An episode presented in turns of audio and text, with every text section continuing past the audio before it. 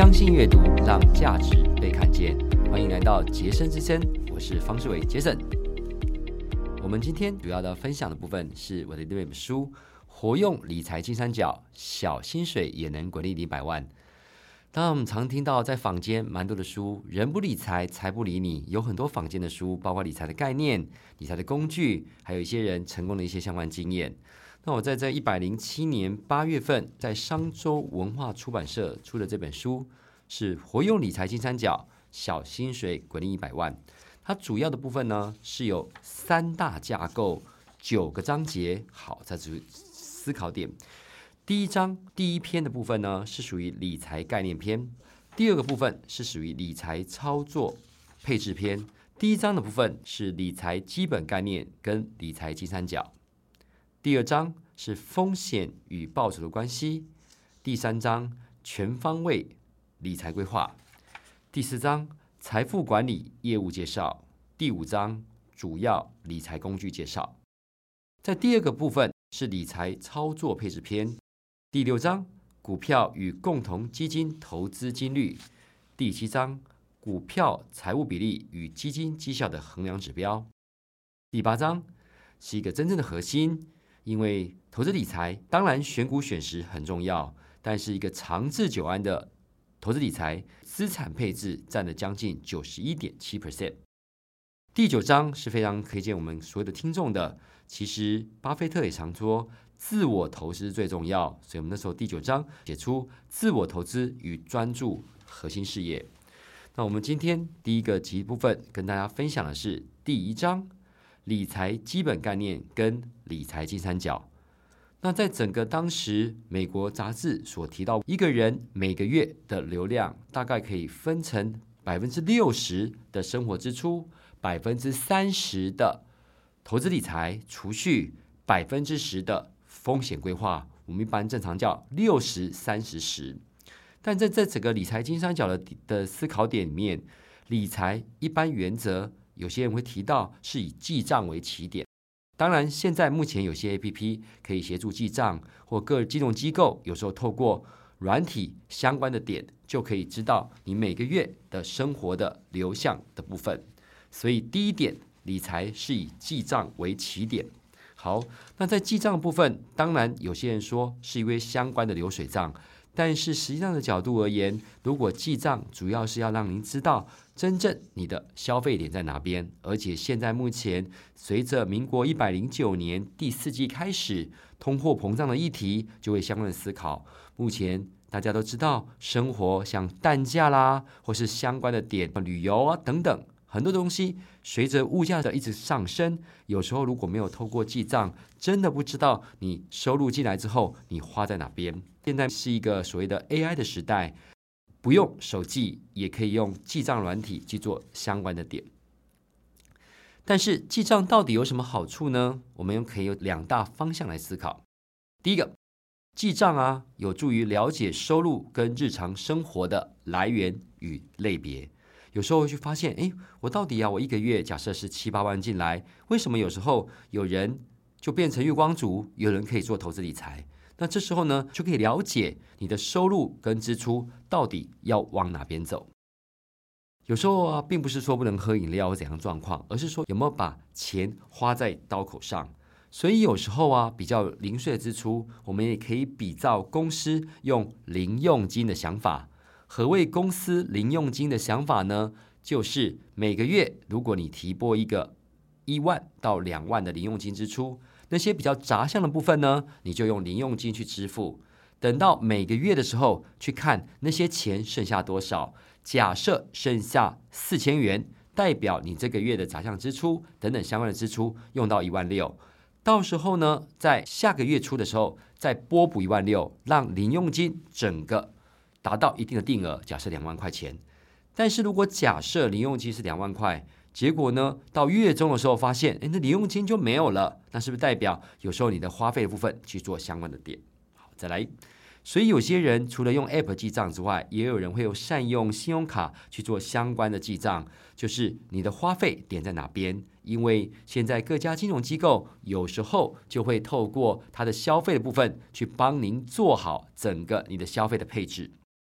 再来，记账能够使支出习惯跟预算编制能更有效果。其实有一本书叫做《富爸爸穷爸爸》（The Rich Daddy and the Poor Daddy），甚至可能听众们有玩过所谓的老鼠赛跑的现金流游戏。在整个畅销书《富爸爸穷爸爸》的思维里面，他有提到，如果能够将储蓄当做一个支出，未来才有一桶金，因为以往都是收入减掉支出才等于储蓄。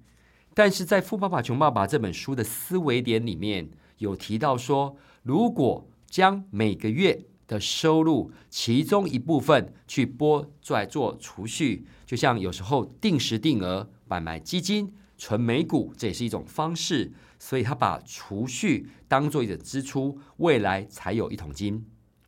就像我们常常提到要做一些退休金规划，或是在座各位如果是劳退新制。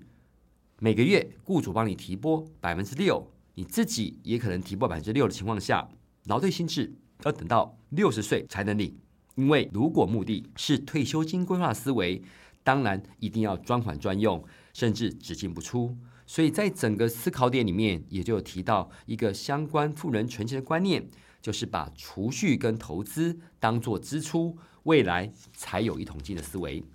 所以在整个记账的思考点里面，刚有提到的，透过软体工具啊、Excel 表啦、APP 啊、网站啊，目前都是很好的方式。甚至刚刚提到的信用卡对账法。所以我们在每个单元里面都会有一个理财小叮咛，想要发挥记账的功效，有一些 pebble 值得大家注意。第一个，适当的分类去做十一。住行娱乐等六大项。第二个，常用的支出应详细记录，方便日后可回顾比对。举个例子，我们刚说为什么要用零用金？因为有时候如果假设你买个饮料就这边记账，或许也是可以，但是会变成比较小细节，所以就可以比照公司用零用金的方式。再来，有些人会做每个月。每年还有固定的像健康检查的费用啊，还有现在已经解封的情况下旅游的费用啦，甚至有些人是教育的费用啊，投资自己去学习的费用啊，就像相信阅读一样，所以特别支出要额外的表示，按年月日归档，并定期的做检视。最后一点也是最重要的，那就是要固定的记账，而不要三天晒网，两天捕鱼。所以透过第一个思考点，理财先以记账为思维，这是变成蛮重要的。所以一之一的部分我们就到这边哦。好，接下来第二个单元叫做理财要先理债。当然，适当的负债是没有问题的。我有时候要跟银行相关的一些交易，创造适当的负债是没问题的。但是债务管理也是达到财富自由一个蛮重要的理财议题，因为。是有利息的问题。那这一两年因为升息的议题，如果在座听众们您有房贷的部分，应该有感觉会支付的比之前还来的多。曾经有一本书叫做《快乐藏在富裕藏在》，它这个名字是取常常常在的富裕用偿还债款这个书的书名，作者是富里曼，他有提到，其实要按部就班偿还债务的方法。从这个书名就可以知道管理债务的重要性。如果说真的，以往之前还有卡债风暴，如果在陷入卡债的深渊中，那么人生可能就是欧贝。不过我们刚刚提到，债务有分成好债跟坏债，不是所谓的好跟不好，而是有时候呢，我们再回到用《富爸爸穷爸爸》这本书的思考点说，富爸爸曾说。好在让你有现金收入，还能抵税；坏在让你掉下万丈深渊。不是说好在就不仅啊能够带来直接的收益，而且有时候呢，有些人创造负债是能再有现金流的。所以这件事情有时候债务的部分，并不是说一定是不好的。其实不管任何人准备要创造债务的时候，要先问自己一个问题。未来这笔债务能够带来收益吗？就像有人贷款，然后把这个房子租给别人，每个月产生的租金收入还能 cover 借款利息，那这样的部分就是一个好的债务。再举个例子，有人去开 Uber 都非常好哦，或是一些呃，他能那么一般都很辛苦，他需要一个车子，然后他去贷款去创造去做车贷，但是他这个的资产的车子未来会让他创造收益，那这样的债务基本上就比较没有什么问题。但是如果假设自用的部分未来没有，而且尤其车子没有相关的增值，如果做车贷当然也可以，但是它这个就不会创造相关的现金流。但是有人说没有啊，我车子跟我到处去走，然后到时候有工作部分会产生现金流，这也是一种部分。那但是我们比较讲的比较属于范围比较小的部分是这个东西本身有没有办法创造现金流，这种东西都没有关系。但是如果假设是纯粹消费的负债，就是为了要满足享乐的需求去创造相关的负债的话，这时候呢就要非常留意。所以我们说，有些人会听到有些人。反正我都信用卡都只先付最低的，殊不知其实会有循环利息的一个思考点。以前是十八点二五，现在大概是十五 percent 左右。所以如果是为了消费负负债造成的入不敷出，那这就要非常小心了。因为有时候随着时间的经过，就像有一本书叫做《原子习惯》，每天进步百分之一，未来三十七倍；但是每天如果少百分之一，那就是零点零三。甚至复利效果不只是存钱，包括债务跟通货膨胀问题都有这样的思考。所以，我们常提到复利能载舟，亦能覆舟，就跟水能载舟，亦能覆舟的思维方式一样。那债务的可怕之处呢，是在于它有一个复利的威力。那我们在讲的复利效应的里面，现在目前的书刚好提到原子习惯的思考点来讲，复利的效益最主要是。有多少的时间会翻一倍？所以这个七二法则其实是有三个点再去思考的方式。七二法则会应用在三个方式：第一个就是投资理财，第二个就是债务，第三个就是有关于退休金规划，因为通货膨胀的议题所要产生的点。好，举个例子，投资理财这是第一个。所谓的七二法则就是，如果报酬率百分之三。七十二除以三，这时候您的小朋友只要学过除法，他也了解七十二除以三等于二十四。背后含义就是每二十四年会翻一倍，本利和的复利的效果。相对来讲，如果负债的贷款利率百分之六，十二年就是十二的部分本，它到时候会翻一倍。退休金规划为什么会用到七二法则呢？举例而言。假设您现在目前觉得每个月有五万块左右生活费，但是现在的五万跟您未来退休可能二十年或三十年之后的退休，现在的五万，因为整个把时间拉长，全世界还是在一个通货膨胀的时代，只是这几年是比较高的。那这时候呢，假设通货膨胀率维持在百分之二，七十二除以二等于三十六。这个背后的含义就是每三十六年物价会涨一倍，但是呢，我们从日常生活的思考点来讲，虽然目前主计处所公布的 CPI 就是所谓 Consumer Price Index 消费者物价指数平均都在二点多、三点多，但是我们从日常生活中就有体会到，前阵子蛋的部分，我们举一个例子好了，如果你喝一杯咖啡，本来是一百元，涨到一百一十元。实际上就是百分之十的概念，因为 CPI 物价指数虽然在二跟三，但是主计处也统计，在我们日常生活的食衣住行娱乐，其实大概达到七点多，所以这件事情就很重要，因为通货膨胀的议题就也会造成购买力的向下降。我们回到刚刚提到的一个负债的部分，水能载舟，亦能覆舟，所以。好好管理债务就变成很重要了。刚刚提到通货膨胀的议题，就有一个东西值得跟大家分享：名目利率等于实质利率加上通货膨胀率。诶，我们不是要讲一些重要名词哦，只是要让大家分享相关的思考点。假设定期存款利率是一点二 percent，这个通常是所谓的名目利率。假设通货膨胀率百分之二，这个背后会出现一个负零点八。就代表实质负利率，不是说纯定存不好，而是有时候如果您选的配置的工具无法抗通膨，就会造成实质负利率的情况下，所以适当的配置就很重要了。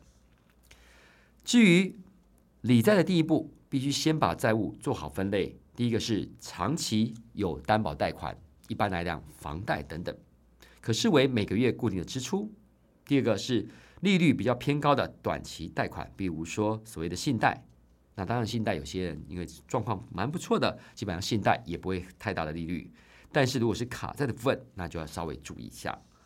好，那至于说整个债务的部分，订立还款计划方法一。检视收支的状况，这时候呢，每个月收支的状况，去有助于了解你相关的偿还负债的思考点。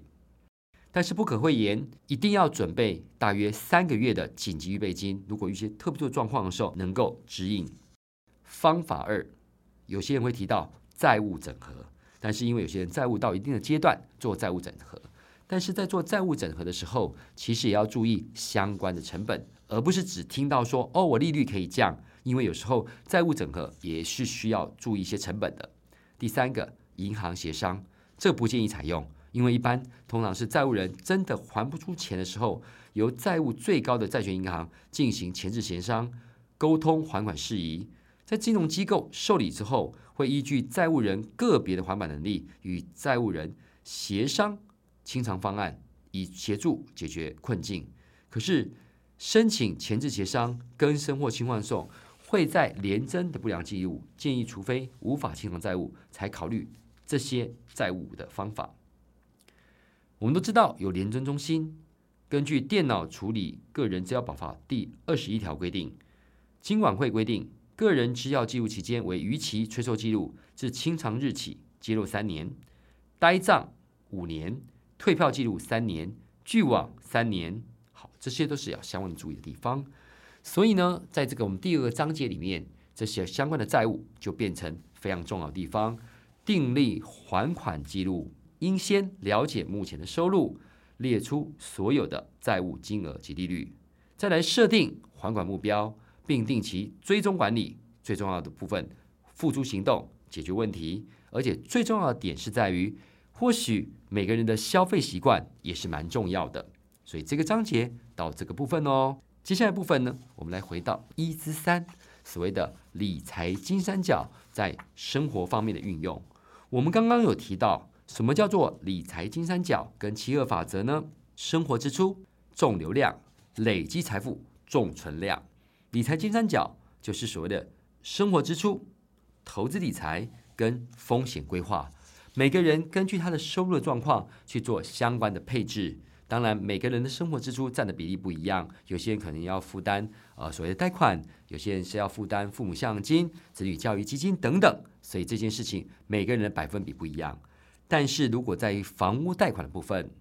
每个月的房贷的本利同时摊还，最好不要超过你的月现金流量的三分之一，甚至不要超过四成，因为有时候占太多比例，就变成生活品质也会受到很大的影响。就整个统计数据来讲，台北市市民的房贷支出占现金流量将近到六成，所以这件事情虽然这个负债是属于良性负债，但是他的生活品质会一个大打折扣。我们刚刚提到《富爸爸穷爸爸》这本书提到部分，将储蓄跟支出把它当做一种支出，这时候呢才有一桶金。还有一本书也蛮值得的，虽然它好像已经。绝版了，但是他当时提到的一个观念其实蛮重要的，就是自动千万富翁大卫巴哈这个人写的。他提到说，把储蓄视为固定支出，帮自己存下未来的钱，才能如滴水穿石累积财富。因此，养成固定储蓄的投资习惯，以取代收入减储蓄的旧式概念。理财金三角，我刚刚提到六十三十十，最重要点，风险规划一定要做的。所以我们常提到，在这个纯风险规划里面，要从每个月收入的支收入里面去提拨，可能五到十趴有关于风险规划去做相关的保险商品。万一真正发生事情的时候，也有一些资金可以去相关的运用。其实七二法则除了原子习惯之外，还有一句经典名言：爱因斯坦说。复利的威力大于原子弹。这背后的代表，因为时间真的是有价值的。在座各位，有些都是有专业人士，在各行各业是学有专精。其实尊重别人的时间，尊重别人专业是非常重要的。时间绝对是有成本跟效益的。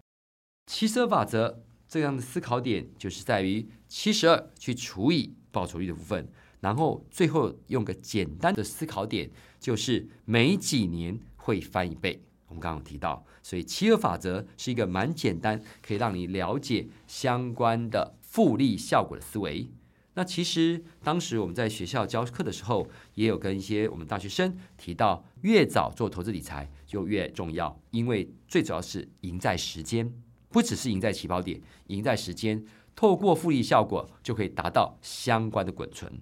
所以善用理财新三角跟七二法则。妥善管理现金流量，将能使自己的财务更为健全。加上善用时间复利效果，更能提高财富的速度。好，我们第一个章节到这边。如果你想多了解投资理财，欢迎再次来收听我们的 Pockets 杰森之声，活用理财金三角，小薪水管理也能零百万。谢谢。